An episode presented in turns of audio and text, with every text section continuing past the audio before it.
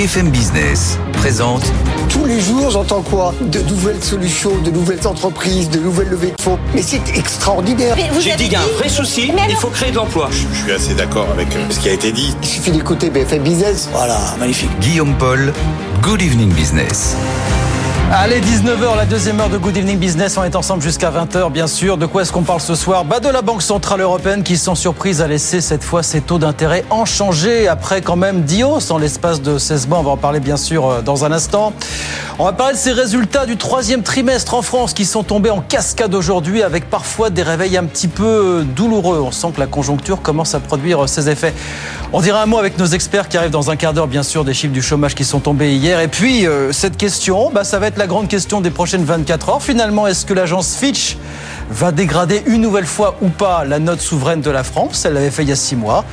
La question est de savoir si elle va nous dégrader, si elle va nous modérer ou si on s'en moque tout simplement. Tout le monde se succède sur ce plateau depuis une semaine pour nous dire que globalement ça ne change pas grand-chose à l'affaire. Voilà le programme en tout cas. On est ensemble jusqu'à 20h sur BFM Business. Good Evening Business, le journal.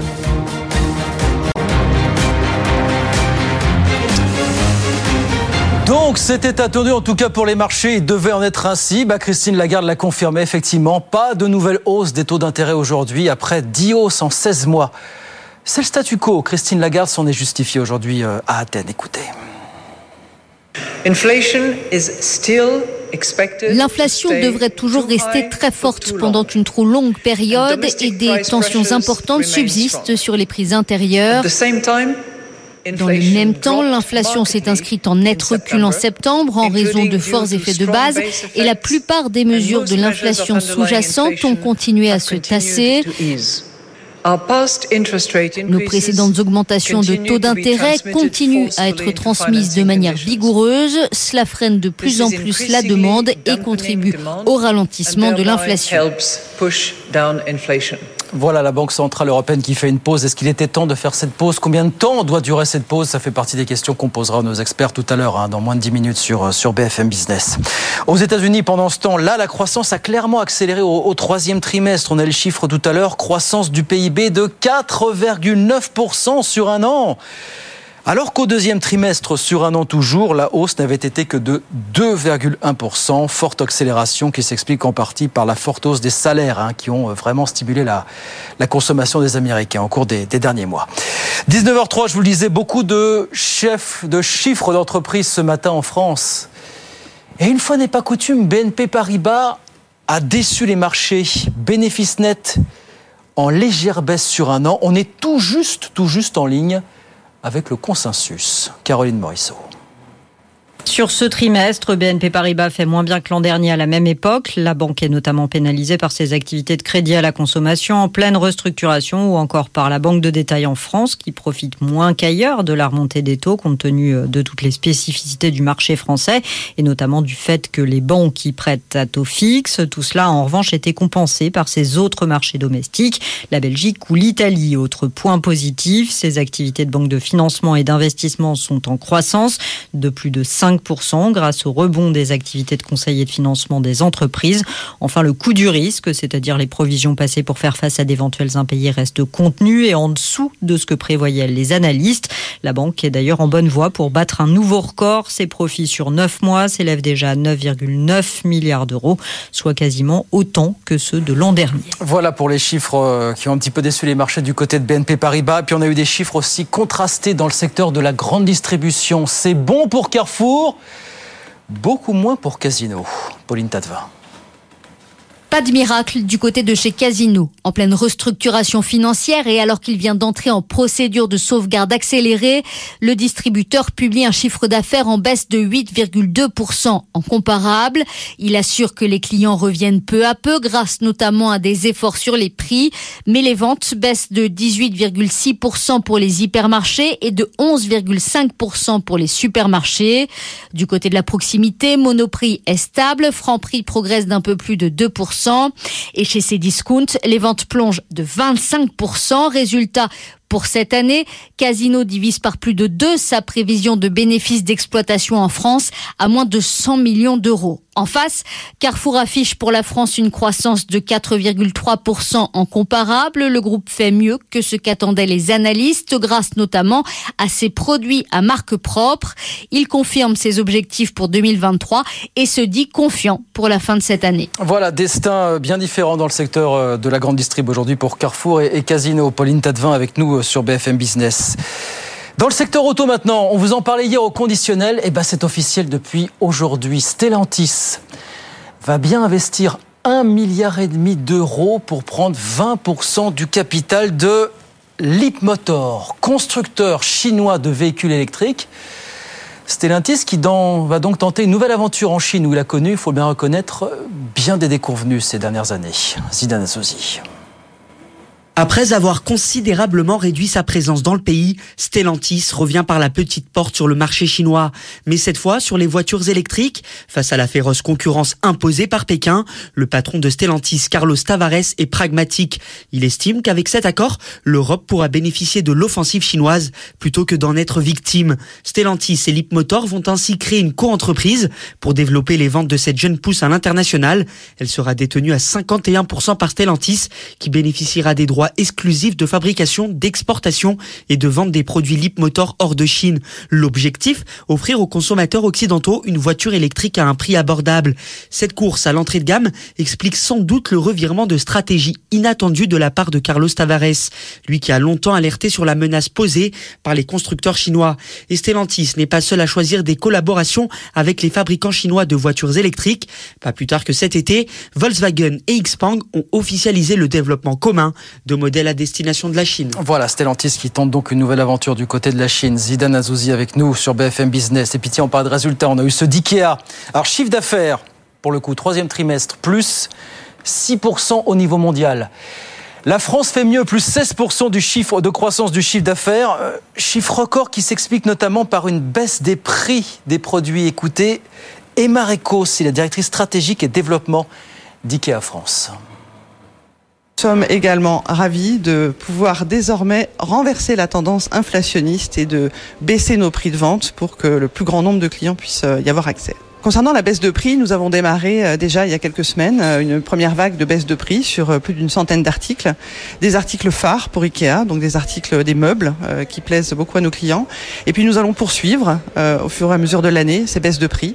Nous allons investir 100 millions d'euros dans la baisse de prix cette année. Voilà, Emma Reco, directrice stratégie développement chez Ikea France avec nous sur BFM Business. Bon, puis au milieu de tout ça, figurez-vous que la France compte aujourd'hui officiellement un cinquième terminal méthanier, terminal flottant exploité par Total Energy. Bonsoir Jean-Baptiste Huette. C'est pas rien parce que ce terminal, mine de rien, va permettre d'assurer 10% de la consommation annuelle de gaz de la France. C'est ça, Jean-Baptiste hein? Le Cape Anne, parce que c'est son nom officiel, c'est un terminal flottant qui est amarré au port du Havre. En fait, c'est un navire-usine qui est avant tout un gigantesque réservoir de GNL, euh, du gaz naturel liquéfié à moins 160 degrés, qui est d'abord réchauffé à bord du navire avant d'être ensuite injecté dans les réseaux gaziers terrestres. Et donc, comme vous le dites, hein, ça, c'est 10% de l'approvisionnement de gaz en France. Euh, le, le, le, le peut traiter 5 milliards de mètres cubes de gaz par an.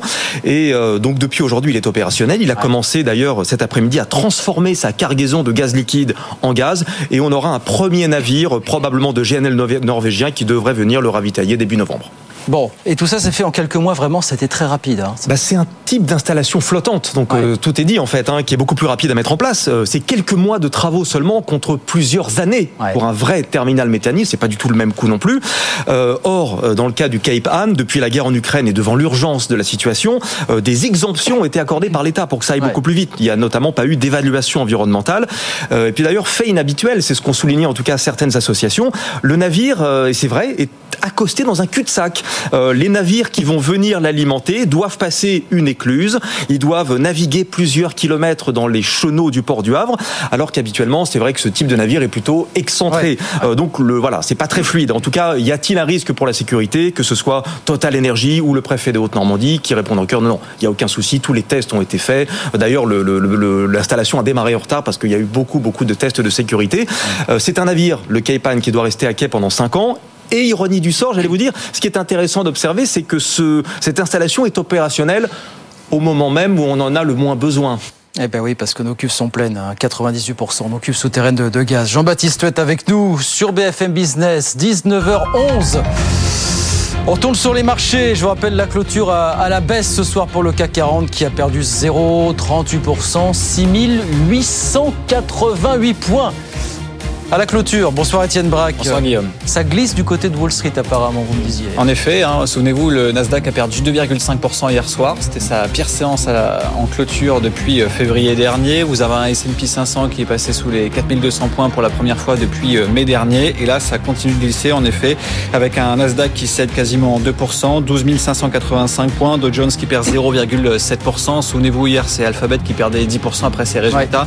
Bah, aujourd'hui, c'est Meta, la maison mère euh, de Facebook Facebook, hein, euh, qui déçoit là aussi, moins 4% à Wall Street, des résultats qui sont supérieurs aux attentes, mais un groupe qui dit bah, il faut accélérer les dépenses. Et puis il y a également pas mal de pression des, régulateurs hein, par rapport au, contenu sur euh, les réseaux sociaux. Donc tout ça, ça va coûter de l'argent. Et le Wall Street qui, vend euh, la nouvelle. Amazon qui va publier ses résultats ce soir perd du terrain également, 2,3%. Et puis les résultats d'entreprise aujourd'hui sont pas très bons. Regardez ce qui se passe du côté du PS. C'est quand même un bon baromètre. Et eh bien vous avez un groupe qui revoit à la baisse ses objectifs annuels. Il a augmenté ses prix, mais il y a moins de colis qui sont euh, expédiés dans le mm. monde, donc euh, forcément ça pèse sur la tendance. Et puis le secteur du jouet qui cale très sérieusement, avec notamment Hasbro qui met un coup d'arrêt, notamment sur une baisse de la, demande. L'action perd quasiment 7%, et puis euh, Mattel également qui perd quasiment 10% ce soir. Donc on voit des résultats d'entreprise qui montrent très sérieusement un ralentissement de l'économie aux États-Unis. Et donc en cette séance, le S&P qui signe 6 séances dans le rouge ah, ben. et une nouvelle séance donc de baisse, notamment pour le Nasdaq qui perd plus de 2 Marché chafouin, voilà, c'est le moins qu'on peut se dire. Merci beaucoup Étienne. Étienne Braque avec nous sur BFM Business. 19h12, petite pause, on revient dans 2-3 minutes avec nos experts. Le statu quo enfin du côté de la Banque Centrale Européenne. On parlera de quoi aussi, bien sûr? Bah, Du marché du travail avec les chiffres qui sont sortis hier. Et puis tiens, le petit jeu des pronostics. Que va faire Fitch demain? Est-ce qu'elle va nous dégrader? Est-ce qu'elle va nous maintenir? Ou alors vous dites, on dit, qu'on se moque finalement. Ça fait une semaine que tout le monde euh, ici sur ce plateau estime que ça n'a plus grande importance finalement. Bah nous on en parle quand même jusqu'à 20h, à tout de suite. BFM Business présente Good Evening Business, les experts du soir. Allez, c'est parti pour les experts du soir en direct, bien sûr, sur BFM Business jusqu'à 20h. Bruno Grandjean est avec nous. Bonsoir Bruno. Bienvenue, président du directoire de Redex, qui conçoit des machines-outils dans le Loiret. Je rappelle, vous êtes ancien président de la Fédération des industries mécaniques. Franck Boisis, bonsoir Franck. Bonsoir Guillaume. Journaliste économie à Libération, puis Laurent Pietraszewski. Cher Laurent, monsieur le ministre, merci d'être avec nous encore. Bonsoir. Ancien secrétaire d'État en charge des retraites, qui nous fait la gentillesse d'être avec nous depuis 18h30. Vous allez voir, c'est une vraie perf physique. On est fatigué. Je, je, pense que ça ne sera pas plus épuisant que les bancs de l'Assemblée nationale. Quand même. Ben, je ne sais pas, vous ah nous direz justement. Ou quelques négociations sociales. Ou quelques négociations sociales, oui, ça peut être aussi. Effectivement. Non, mais vous dormirez bien ce soir, vous verrez, euh, Laurent. Alors, celle qui va bien dormir aussi ce soir, évidemment, c'est euh, Christine Lagarde, qui a été dans le sens des marchés aujourd'hui, qui a donc annoncé ce statu quo hein, sur les, les taux d'intérêt. Pas de onzième hausse de taux en l'espace de 16 mois. On fait une pause. Alors, tiens, écoutez ce que nous disait tout à l'heure Jean-Claude Trichet, l'ancien patron de la Banque Centrale Européenne, qui était au micro d'Edwige Chevrillon, et qui nous a rappelé à quel point il était important de faire tout ce qui était possible vraiment pour maîtriser euh, l'inflation. Écoutez, euh, Jean-Claude Trichet il y a quand même eu 10 augmentations successives de taux d'intérêt, comme vous l'avez dit. il y en a eu 11 aux États-Unis. Donc les, les, banques centrales ont pris à bras le corps le problème. Elles ont le souvenir de ce qui s'était passé du temps de Paul Volcker, la négligence coupable des banques centrales à l'époque qui avait conduit à des taux d'intérêt vertigineux, à une crise mondiale absolument monumentale. La crise des risques souverains de l'Amérique latine, c'était dû au fait qu'on avait laissé filer l'inflation qui avait galopé à 14%. Les taux d'intérêt étaient à 20%. Vous voyez, c'était pas 4% comme ce qu'on a actuellement. Et donc, je, je crois qu'on est assez bien parti pour reprendre la maîtrise de l'inflation. Perdre la maîtrise de l'inflation, c'est évidemment la pire des hypothèses. Et arriver, mais c'est très difficile en Europe, plus difficile qu'aux États-Unis, parce que la guerre ukrainienne est en Europe. Les pressions sur le gaz et le pétrole et aussi sur l'alimentation euh, sont beaucoup plus durs en Europe qu'aux États-Unis où ils sont plus ou moins autosuffisants. Donc on est dans une situation qui est assez difficile, je dirais même beaucoup plus difficile qu'aux États-Unis. Et c'est Jean-Claude Trichet qui le dit, à qui on a reproché, pour pouvoir refaire l'histoire, il y a une quinzaine d'années, de ne pas avoir été assez euh, réactif à l'état de la, conjoncture. Est-ce que vous êtes d'accord avec Jean-Claude Trichet, euh, Franck Boisy? Est-ce qu'il était temps véritablement de faire une pause là sur ces taux d'intérêt Il était effectivement temps compte tenu des hausses successives et des conséquences sur l'économie. C'est-à-dire que d'un côté, on a l'inflation qui arrive dans ce que les économistes pourraient appeler peut-être, peut-être, je dis bien une phase de plateau, euh, et de l'autre, les entreprises comme les ménages qui, si vous me passez l'expression Guillaume, tiraient un petit peu la langue face à cette hausse répétée des taux. Les ménages, notamment pour leur logement, leurs investissements immobiliers, et les entreprises pour leurs investissements euh, dans leur production ou leur euh, futur développement. Bruno Grandjean, est-ce que vous êtes d'accord? Est-ce qu'il était temps? Est-ce que vous voyez aussi, bah, vous qui êtes chef d'entreprise, que tout ça commence à avoir une incidence sur euh, l'investissement des, grands ah groupes Oui, c'est clair. Ce, jeudi, je crois qu'on s'en souviendra parce que c'est le moment où on finit par dire ce que tout le monde disait en fait en privé, mais jamais publiquement, c'est-à-dire qu'il y a un fort, très fort ralentissement très très fort ralentissement. Moi, j'ai des clients qui déjà étaient en chômage partiel dans l'industrie automobile, où on cumule. Euh, Attendez, récemment, aujourd'hui, vous dites Ah, c'est déjà depuis six mois en fait. Depuis déjà six mois, il y a des, des secteurs, l'automobile notamment, qui, qui, qui, est frappé d'une double peine, c'est-à-dire qu'il y a à la fois un ralentissement économique, des difficultés pour investir dans un véhicule, mais également la transition énergétique qui fait que on chamboule tout. Faut, faut reconstruire des usines euh, euh à, à, zéro, donc euh, repartir à zéro. Donc cette situation, elle devient maintenant patente. Elle devient, on a le droit de le dire. Ça y est, tout le monde le dit. D'ailleurs, les cours de bourse de beaucoup d'entreprises ça, va, ça va continuer. Mmh. Et donc, euh, finalement, c'est une journée qui, je pense, euh, peut-être pas historique, mais qui va rester dans les mémoires parce que ça y est, on se rend compte qu'on est en face de quelque chose de d'inconnu d'ailleurs, parce que cette situation de guerre et de crise énergétique, qui d'ailleurs je trouve un petit peu dommage qu'on en parle pour savoir s'il faut augmenter ou pas les taux. C'est pas tellement le sujet. Enfin, le, sujet, c'est qu'il faut se réarmer face aux menaces et qu'il faut construire des centrales nucléaires et d'autres moyens. D'ailleurs, le terminal méthanier, c'est l'information la plus importante on en du jour. on en parlera tout à l'heure. Euh, euh, et qu'il faut se préparer parce que, comme le dit très bien euh, Jean-Claude Trichet, nous, on est en première ligne et on n'a pas de gaz ni de pétrole. Oui. Donc, on a intérêt à se retrousser les manches et c'est bien au-delà d'un problème de taux d'intérêt. Est-ce qu'on a fait, est-ce que la BCE a fait ce qu'il fallait en tout cas? Est-ce qu'il fallait faire autrement? Il y a eu un débat depuis des mois sur les trop de hausses. La, question, c'est, pardonnez-moi Guillaume, c'est qu'est-ce que va faire la BCE ah. C'est-à-dire, euh, est-ce qu'on est à un statu quo momentané est-ce qu'on continue euh, à ne plus voir les taux augmenter, voire, comme le disent certains, à décélérer euh, à partir de la deuxième moitié de 2024 Je pense que c'est maintenant vers cela, ben, c'est cette question que vont se poser à la fois les chefs d'entreprise et les ménages. Christine Lagarde n'a pas voulu s'engager hein, sur une première baisse. C'est bien pour ça que la, euh, voilà. la pause aujourd'hui est actée. Laurent, Laurent Pietraszewski. raison d'ailleurs, parce que en fait, ce qu'on pourrait se dire, c'est que l'inflation, ça dure autant que les causes qui la déclenchent.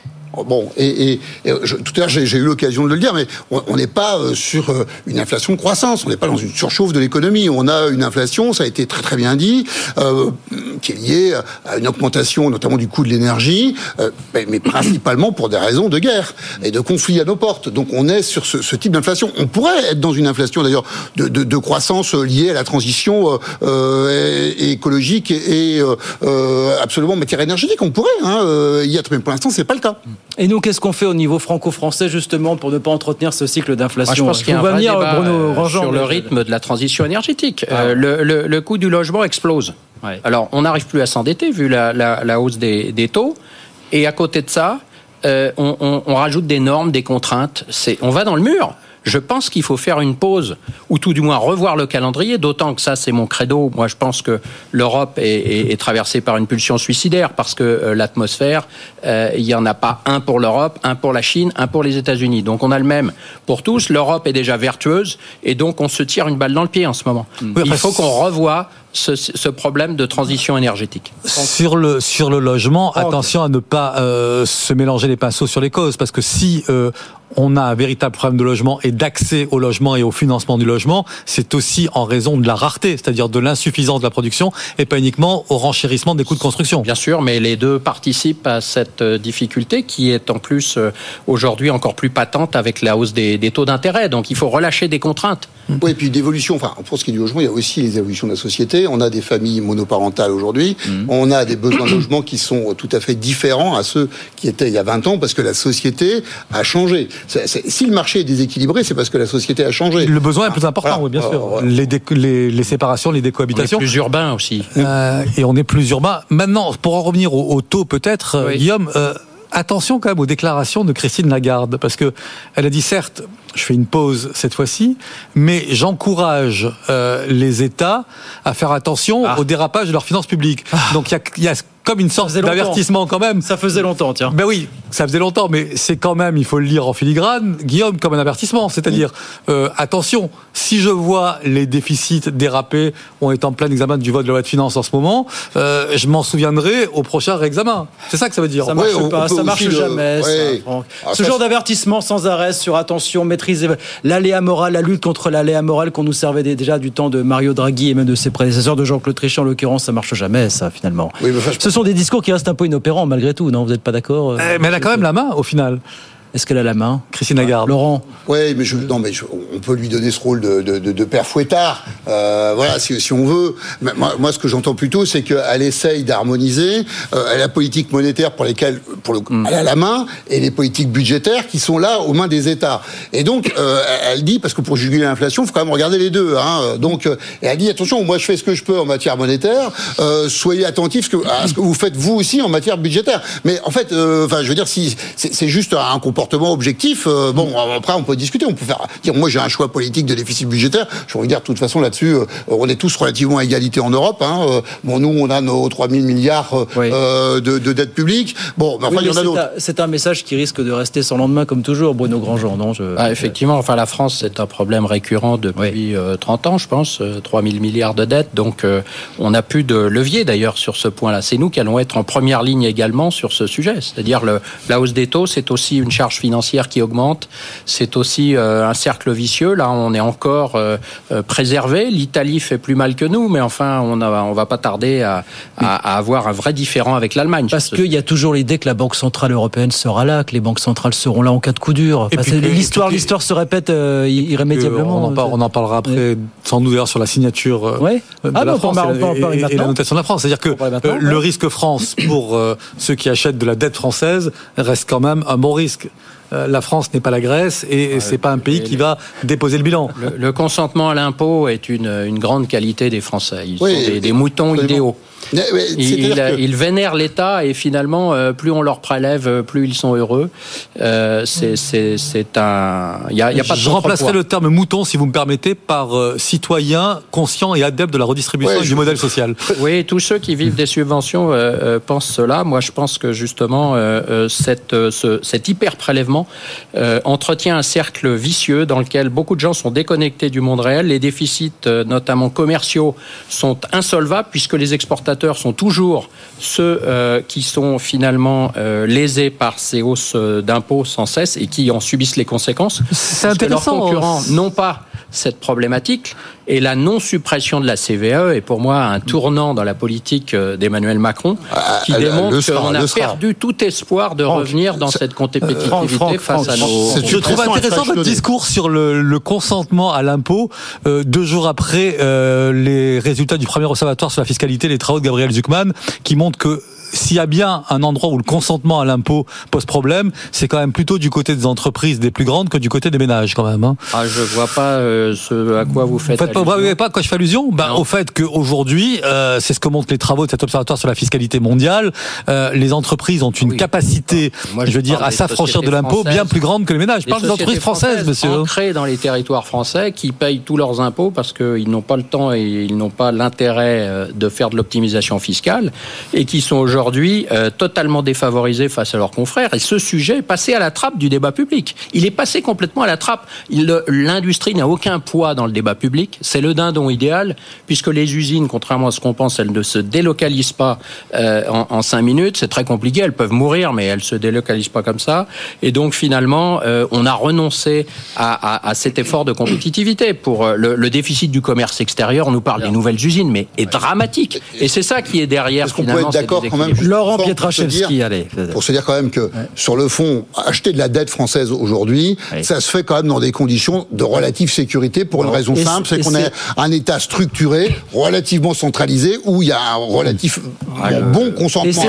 Et, avec de beaux actifs au bilan. Est-ce que c'est ce que va considérer l'agence, c'est ce que c'est ce que va considérer l'agence Fitch pour vous demain finalement? Ah bah c'est assurément ce qu'a considéré Moody's euh, en disant qu'il y avait des perspectives euh, stables euh, et, qui étaient rassurantes sur la façon dont vous voulez gérer la dette. C'est un vrai débat ou on s'en fout, pardon de le dire comme ça Non, non, on ne s'en fout pas, mais on va être cynique, Guillaume, dans la mesure où on a eu Moody's, on a Fitch qui arrive et on aura Standard Poor's dans quelques temps. 1er décembre. Voilà. Et en fait, c'est Moody's et Standard Poor's qui sont les plus importants. Si on est très cynique. Hein.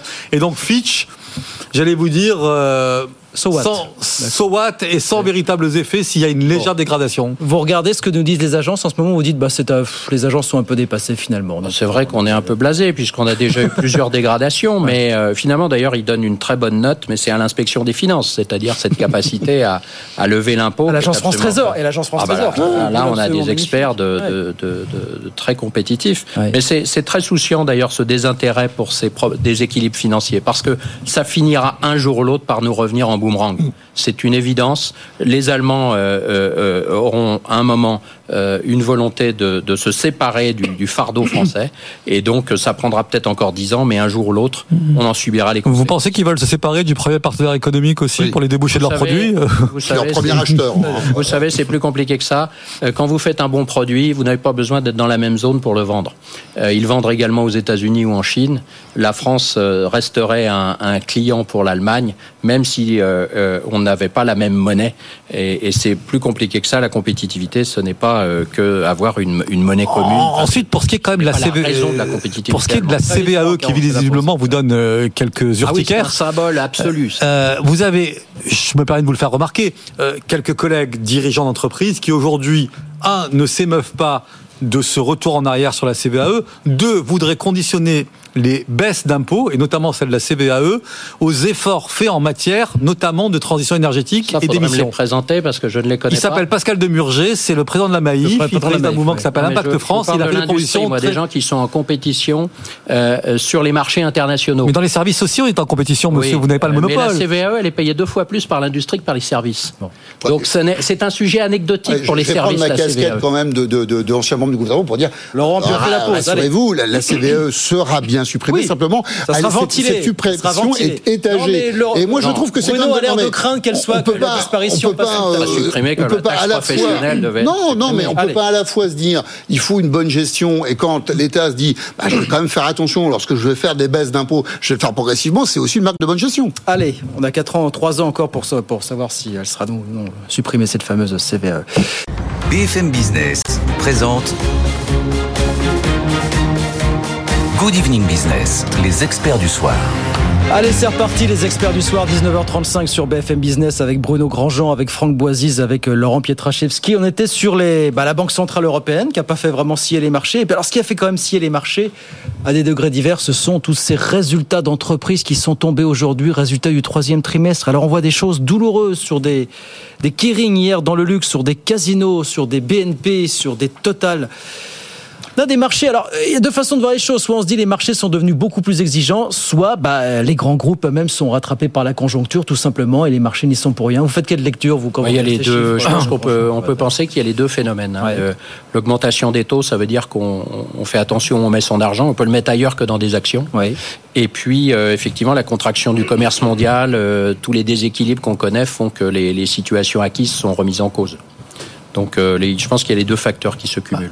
Est-ce que ce sont les marchés qui sont devenus trop exigeants d'un seul coup, Franck Boisise, ou qu'est-ce qui se passe là? Avant de, pointer l'exigence des marchés, euh, regardons d'où nous venons, c'est-à-dire des résultats 2022 pour les dites entreprises. C'est vrai qu'il y a un effet de base qui était exceptionnel.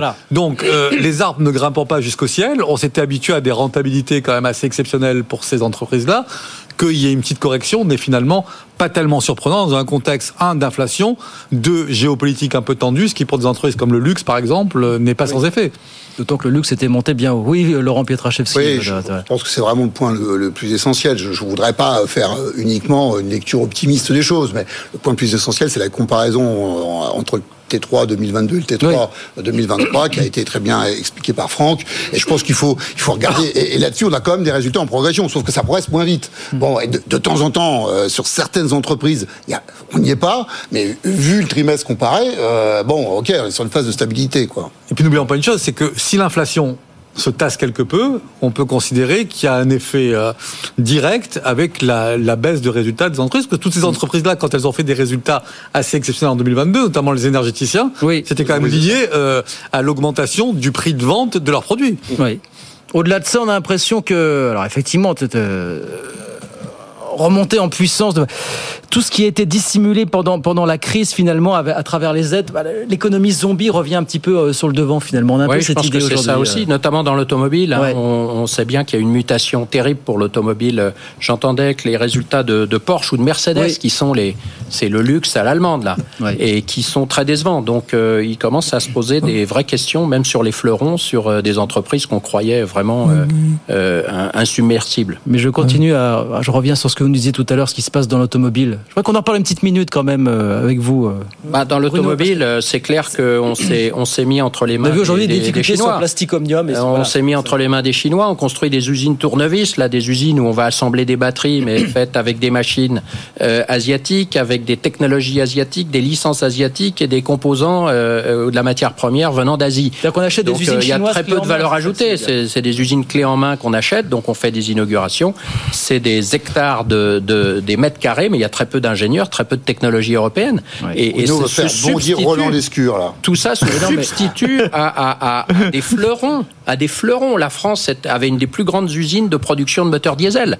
Et maintenant, on devient de simples assembleurs, on tourne, des usines tournevis où on fait des batteries, mais qui sont conçues en Corée, en Chine ou au Japon. Enfin, à qui la faute quand même Dans la mesure où il a fallu que ce soit un nouvel entrant qui s'appelle Tesla qui valide le fait que la voiture électrique est un véritable marché. Et pendant ce temps-là, les grandes automobiles, que ce soit aux États-Unis ou en France d'ailleurs, sont quand même rentrées sur le marché de la voiture hybride ou de la voiture électrique Vous avez tout à assez fait tardivement. Vous avez tout à fait raison. D'ailleurs, en France, il y a eu quand même euh, euh, euh le même phénomène qu'Elon Musk, notamment avec euh, Blue Solution, avec Bolloré, qui a lancé à Paris un concept de voiture électrique totalement innovant avec un nouveau modèle et qui a été tué par euh, euh, les politiques. Si je puis dire, et qui avait, pas partout, rassurez-moi. Qui avait une capacité d'innovation totalement made in France, les batteries réalisées à Quimper, mmh, mmh. Hein, les, les, voitures assemblées en France, etc., avec un modèle économique formidable qui a été tué dans l'œuf par, euh, il semblerait que si c'est français, c'est forcément euh, moins bien que si c'est importé. Donc euh, on a eu des, des, des, réussites, on a toujours d'ailleurs une petite filière française intéressante avec Saft, avec Bolloré, avec certains, mais encore faut-il que les conditions soient favorables aussi à des Elon Musk français. Ce qui est intéressant, c'est que vous nous racontez ça alors qu'il y a 24 heures, 48 heures, je crois, Bruno Le Maire était au carrousel du Louvre avec tous les professionnels de, l'automobile. Hein. C'est la plateforme auto avec un message qui était euh, n'ayez pas peur. Voilà, il faut croire encore en, aux capacités de euh, l'industrie automobile qui a investi en Chine voilà. pour essayer de raccrocher les wagons. Donc ça se passe là-bas. Aussi en France quand même, Bruno. oui, bien euh, sûr, mais, mais, la valeur ajoutée, elle, elle, est transférée là-bas et notamment aussi. Pendant 30 ans, ça a été l'inverse. On, on, passait notre temps à projeter notre valeur ajoutée dans des usines chinoises. Moi, je vais vous dire, je préfère qu'on ait des usines en France où on récupère aujourd'hui un certain nombre de technologies et puis tant mieux. Je veux dire, les Chinois sont aussi très à l'aise pour faire de la technologie. Et dans la mesure où ça se fabrique sur notre territoire et que ce sont des salariés français qui vont pouvoir être au boulot, je peux vous dire, et je vous dis ça franchement, hein, moi j'habite à Armentières, juste à côté de Dunkerque. Entre Armentières et Dunkerque, il y a 40 km. Notre question, c'est comment on va mettre, euh, trouver 16 000 personnes pour travailler dans l'usine Vercors. C'est un, vrai bon sujet pour les, rien, les citoyens. Ce sont des emplois qualifiés qui sont remplacés par des emplois moins qualifiés, moins de valeur ajoutée bah, française. Dans l'industrie, il y a, de la, il y a des frais de, licence qui partent. Bah, dans ces usines, par exemple, toutes les machines sont importées. Toutes les machines sont importées. Ça, c'est une révolution. L'Europe a gardé un savoir-faire très fort dans le B2B, hmm. dans tout ce qui est machines, équipements, robots, logiciels. Là, ce sont des usines tournevis. Ce qui nous permettra d'aller beaucoup plus vite dans l'implantation. Si on est capable de gérer l'évolution technologique et de revenir dans la course, pourquoi pas Faisons ce pari ensemble. voyez, voilà, voilà. Au final, en échangeant avec vous, on voit qu'on a les. En sorte que voilà, bah, ok, on, tire tous ces leviers. Puisqu'on parlait d'emploi, je voulais avoir votre point de vue sur les chiffres qui sont tombés euh, hier, les chiffres de l'INSEE qui nous disent, bah voilà, remontée, euh, léger remontée du nombre d'inscrits en catégorie A au troisième trimestre, plus 0,6%. Il se passe quelque chose là, c'est le moment de bascule. Il y a, deux raisons majeures, Guillaume. La première, c'est que d'abord n'oublions pas qu'on a une réforme des retraites dans ce pays et que Voilà. si on allonge la durée du travail mécaniquement, on va mettre des personnes. Votre voisin ici non-emploi. présent va acquiescer. Mais il connaît le sujet bien mieux que moi pour l'avoir vécu euh, abondamment et parfois douloureusement de l'intérieur. Donc ça c'est le premier point. Deuxième point, il faut regarder la courbe des défaillances d'entreprise, qui est repartie à la hausse également. Et qui dit défaillance d'entreprise supplémentaire dit liquidation judiciaire supplémentaire, donc des salariés qui perdent euh, leur emploi. Après, euh, de grâce, arrêtons avec cette expression entreprise zombie. Je veux dire, une entreprise dont sa vie a pu être prolongée euh, pendant le Covid parce qu'elle a été par, aidée par l'État, n'est pas une entreprise zombie. Si je ne m'abuse, euh, quand une personne est soignée dans un hôpital et qu'on prolonge sa vie, on n'appelle pas ça un zombie. On, peut, on pourrait en débattre, mais euh, tout dépend du Vous type vous d'entreprise. n'êtes pas d'accord, Bruno que vous- Bah, tout dépend du type d'entreprise. Si c'est une entreprise confrontée à- au commerce international, effectivement, quand elle disparaît, généralement, elle est remplacée par une autre qui est en Italie, en Allemagne, au Japon ou en Chine. Mais quand euh, c'est une entreprise qui est mal gérée et qui, par des fonds publics, est tenue euh, euh, en vie et, et empêche celles qui sont bien gérées de pouvoir se développer, c'est pour ça aussi qu'on n'a pas d'Elon Musk. C'est parce que finalement, on laisse pas euh, euh, les, les entreprises performantes euh, se développer. Euh, euh, donc, euh, on peut débattre de ce sujet. je pense. un plaidoyer de Bruno très concurrentiel qu'on peut entendre. hein, et c'est, c'est- c'est sur le fond, euh, je pense que là aussi, il est, il est très au clair avec cette lecture-là de, de- de l'économie. Bon, on n'est on pas non plus dans une économie administrée en France, mais enfin, On s'en rapproche. on- non, non, On quand s'en même, rapproche. quand même. On fait des Quand progrès. On pro- On progresse énormément. même. Faudrait parler du RSE. d'ailleurs. non, mais c'est vrai que pour Bruno, une économie non administrée, c'est celle d'Elon Musk qui rachète Twitter et qui licencie Non. d'un coup de SMS. C'est ça que vous voulez dire. Quoi. Là, on est dans la Ah, moi, non-administration je- de l'économie. Ah, mais vous, je sais pas, c'est vous qui, qui semblez avoir euh, une, une forme de, de- un intérêt particulier pour Elon Musk. Bah non, vous l'avez cité en exemple, non, nous n'avons pas d'Elon Musk. Si la référence d'Elon si, Musk, si, nous avons c'est le monsieur Elon qui rachète Twitter et dans, licencie, dans l'œuf, comme il l'a fait. euh, C'est Blue Solution à Quimper. Euh, Un mot sur les chiffres quand même du chômage. On est à 7,3% de la population active au chômage aujourd'hui. Je regardais les, les prévisions de la Banque de France. C'est c'est pas neutre du tout, Guillaume, dans la mesure où n'oublions pas, nous sommes en pleine négociation de l'actuelle convention euh, d'indemnisation, c'est-à-dire avec, euh, vous vous souvenez, avec euh, une technique, enfin une philosophie qui est de dire que finalement le niveau d'indemnisation doit varier en fonction de l'évolution de la courbe du chômage. Sur les chiffres aujourd'hui, 7,3% de la population active au chômage. Je regarde les prévisions de la Banque de France qui sont tombées il y a un mois, qui nous dit à la fin de cette année, on voit 7,5 et à la fin de l'année, euh, non pardon, à la fin de l'année 2024, on voit 7,5. Et à la fin de l'année 2025, on voit 7,8. Sur le papier, donc, on pourrait se dire pas de flambée. Sauf que déjà, ces chiffres sont tombés il y a un mois avant que ne débutent les tragiques euh, incidents- euh, les événements de- au Moyen-Orient, finalement. Voilà. ça cache des disparités aussi, Guillaume, quand même très, très importantes. Voilà, est-ce qu'on est vraiment à l'abri d'une nouvelle Est-ce qu'on est, déjà à l'abri. Est-ce qu'on est à l'abri d'une éventuelle nouvelle flambée du chômage? Voilà, que pour l'instant on ne voit pas dans les chiffres, dans les Il y, prévisions. a, il y a un élément qui, qui, qui contrebalance euh, euh, cette flambée du chômage, c'est la baisse de la productivité.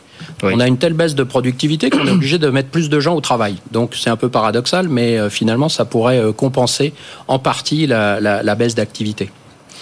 Enfin, Est-ce que la baisse de productivité est dans tous les secteurs? Oh, Elle est dans tous les secteurs. Elle est dans tous les secteurs. Elle est liée à des facteurs multiples. hein, L'arrivée de beaucoup d'alternants, on remet des gens au travail, mais aussi euh, un absentéisme chronique qui Bien a sûr. flambé et qui est euh, un non-dit de la situation économique actuelle, mais un- un absentéisme monstrueux. Et c'est vrai, donc, et du coup, ça pose la question. C'est vrai, pour les- vraiment, c'est bien d'avoir- situé, mais Bruno, je, je n'en doutais pas. Au moins ces deux leviers-là, parce que euh, on ne peut que se réjouir d'avoir euh, un grand nombre, plus d'un million d'apprentis dans notre pays, d'alternants, parce que ça, c'est là où on était très en retard avec nos voisins, notamment l'Allemagne. Pas au bout Et- du bout sur la. la- la- la- la- non, non, non, et on n'est pas au bout du bout. Et donc, et c'est, et c'est très bien, je vais le dire comme je le pense, c'est très bien si notre productivité baisse pour cela. L'autre sujet, et qui, moi, mais je pense, je pense, et c'est d'ailleurs euh, sur un sujet sur lequel moi j'interviens beaucoup des entreprises, c'est sur celui de l'intensification du travail. C'est, c'est ça le sujet. C'est depuis les 35 heures, on a vécu une intensification du travail avec une, une disparition progressive, ce qu'on appelle des temps neutres ou des temps morts. Et donc, évidemment, on nous dit, ah, on travaille 35 heures, mais c'est euh, euh, en permanence, avec un, niveau de tension qui est important. Donc, ce sujet-là, c'est que, de toute façon, on ne peut pas être le pays de l'OCDE qui a un des taux de burn-out les plus importants et un des niveaux de productivité les plus importants. Il faut qu'à un moment donné, tout le monde se réveille sur ce sujet-là. Franck. Et puis, ajoutons peut-être, euh, parce que les entreprises s'en sont beaucoup réjouies, les effets du télétravail dans tout cela sur Oh. la productivité et l'intensité au travail. Quand on peut que- télétravailler. Hein. Pardon? Quand on peut télétravailler. Quand hein. on peut télétravailler, mais d'un côté, vous avez des entreprises qui ont dit finalement le télétravail C'est pour vous que vous dites ça? et- Bon, et- est pas un que, truc mais non, vachement intéressant parce que ça nous permet notamment de réduire nos coûts immobiliers. Et puis, on va se rendre compte peut-être que ah bah, Ah, on oui, commence à s'en rendre compte. hein. Je peux vous dire que des réunions interrompues parce que la personne en télétravail doit aller sortir le chat. Euh, On va peut-être éviter la caricature ah sur ce plateau, quand même. C'est une réalité, c'est de la microéconomie, je le concède, euh, mais c'est une réalité. C'est une réalité. Donc le, le attention travail de est pas passer de la microéconomie à l'économie de comptoir quand même. hein, mais euh, Oui, alors, vous savez, euh, il est bien parfois de garder les pieds sur terre.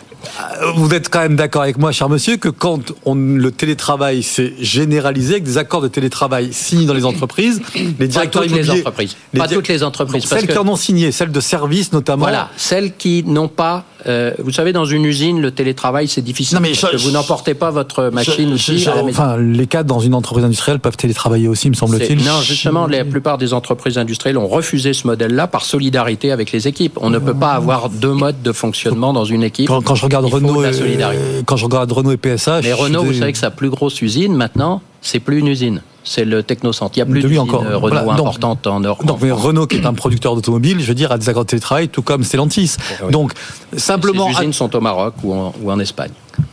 euh, un petit peu encore en France quand même. Très peu. Bon, enfin, en tout cas, face à ce risque de remontée du chômage, il y a peut-être un motif d'espoir, c'est que les entreprises continuent à chercher du monde. La Banque de France toujours nous disait que vous aviez en juillet 52% des entreprises interrogées qui disaient faire face à des difficultés, 48%, 4 points de moins en octobre. Là, les chiffres sont tout récents. Peut-être ça le motif d'espoir finalement, c'est qu'on continue de chercher du monde Ah bah, abondamment. c'est- peut-être pas un motif d'espoir parce que ça s'explique euh, finalement par le fait que euh, euh, quand vous avez besoin de spécialistes, de gens formés dans certains métiers, euh, quelle que soit la conjoncture, même si le taux de chômage est élevé, vous, vous gardez un, il y a toujours cette pénurie. Donc problème de formation, d'adéquation des postes Hmm. avec les besoins, ça, ça reste un vrai sujet. Il y a beaucoup de postes non remplis aujourd'hui. Oui, il y, a, il y a beaucoup de postes non remplis aussi dans des métiers dits pénibles et avec peu de qualifications. Vous remarquerez qu'on fait ce constat au moment même où euh, l'article 3 de la loi immigration euh, a disparu sur la régularisation euh, possible des travailleurs qui n'avaient pas encore tous leurs papiers. Donc, est-ce qu'il y a Dans des secteurs en tension, hein, Dans les secteurs en tension, entendons-nous bien, mais c'est justement dans ces secteurs en tension-là où les recruteurs ont du mal à trouver, à trouver de chaussures à leurs pieds. Bruno Grandjean Moi, j'ai toujours été favorable à une immigration de personnes qualifiées qui voulaient s'intégrer dans la société française. Mais je pense que ça pose d'autres problèmes qui sont au-delà de ceux de, de notre émission. Oui, et puis je pense quand même, encore une fois, je vais, je vais, je vais obligé de remettre ma casquette d'ancien membre du gouvernement, mais je pense quand même pour la matière, pour pouvoir regarder quand même le, le- le sujet, c'est que évidemment le gouvernement a d'autres façons de travailler sur ce sujet que de mettre un article euh, dans son projet de loi. Il pourra notamment peut-être envisager un certain nombre de décrets qui cadrent les choses. Et, et bon, il nous a pas euh, euh, échappé aux uns aux autres que, bah, évidemment, euh, euh, le ministre de l'Intérieur cherche une majorité sur son texte Eh oui. et que cet article 3 3 lui causait des difficultés avec euh, les LR qui peuvent potentiellement être sa force d'appoint sur le sujet. Bon, mais, mais si on veut revenir à la dimension économique, on sait qu'il y a des leviers et que le gouvernement, l'État en a d'autres. Ça sera des sujets hein, dont on parlera évidemment les, les prochaines semaines, hein, Franck. Très prochainement, oui. Très prochainement, absolument. Euh, il nous reste 5 minutes pour. euh, alors, ce qui est, vous dites, euh, Bruno, la nouvelle du jour. Ben, Ah oui. réjouissons-nous. La France. Alors, réjouissons-nous.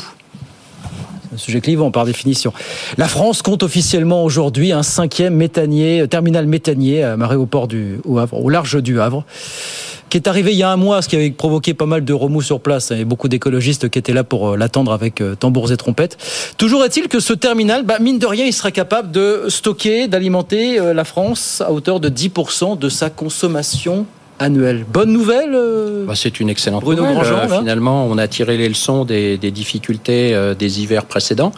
Et donc, on s'adapte. D'ailleurs, ça montre bien que beaucoup de, nos, de, de solutions à nos problèmes sont des solutions apportées par des ingénieurs, apportées par de la technologie et pas simplement par euh, de l'économie, des économistes ou euh, des politiques. Donc, euh, Patrick Pouyanné, là, euh, permet à la France d'avoir une source de gaz euh, complémentaire qui vient pallier euh, au, au gaz qu'on ne peut plus plus de Russie. Euh, c'est quelque chose dont il faut se féliciter. Total qui par ailleurs, on le sait, a signé, on a parlé de ça il y a 15 jours, un contrat avec le Qatar hein, pour approvisionner le, la France en Genève pendant... Euh, demande si on pourra acheter du gaz quelque part. 27 ans. Avec le, problème de l'Azerbaïdjan également, mais enfin bon. on, Laurent Pietraszewski. on parlait tout à l'heure des résultats des entreprises. Euh, et, entre autres, on a, on a cité Total qui, euh, pour le coup, continue sa, sa politique de, de rachat d'actions et de, de on va dire, bonne rémunération des, des dividendes, pour parler soft. 12 euphémismes. Ah, oui, oui, j'ai rajouté, hein, Franck, pour parler soft.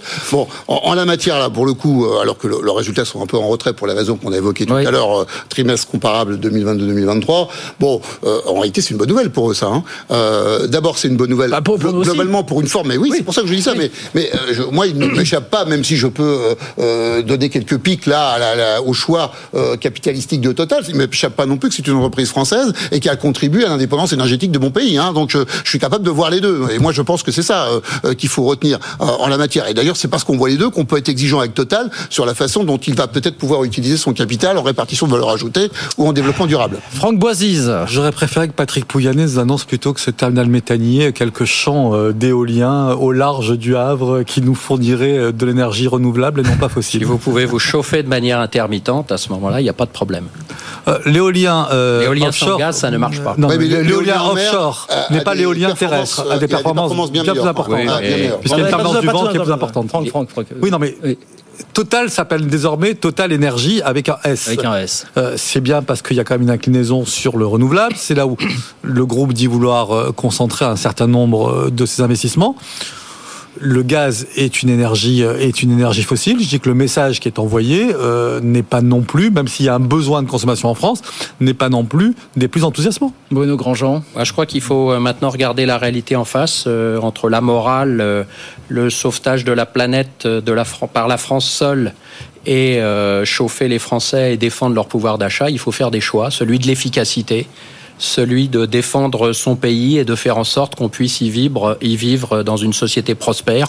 Moi, je crois que c'est l'objectif numéro un aujourd'hui et qu'il faut euh, regarder les choses euh, sous cet angle-là. Vous avez mille fois raison. Défendre son pays, c'est défendre sa souveraineté énergétique. Et effectivement, les énergies renouvelables sont un élément de souveraineté énergétique. Oui, peut-être, mais intermittent. ce qu'il faut comprendre par là que Total fait pas assez d'efforts aujourd'hui, d'investir pas assez sur les renouvelables. Oui, mais bah, écoutez ce que dit Patrick Pouyanné régulièrement. Voilà, c'est du long terme, tout ça, à court, moyen terme. Il faut encore. C'est quand on regarde aujourd'hui les projets de Total, effectivement, ce sont un certain nombre de et de prospects. Les, euh, pronostics d'évolution de demande de, pétrole pour les prochaines années. c'est quand même phénoménal. Non, mais quand je regarde les projets de Total aujourd'hui, c'est ce qui m'inquiète un petit peu quand même euh, comme citoyen de ce pays, c'est que je vois un certain nombre de projets dans des pays euh, pas toujours euh, très très démocratiques et des projets qui sont contestés. Je rappelle l'Ouganda, le Yémen, et je vois peu de champs éoliens et peu de projets d'énergie renouvelable. Donc je m'interroge.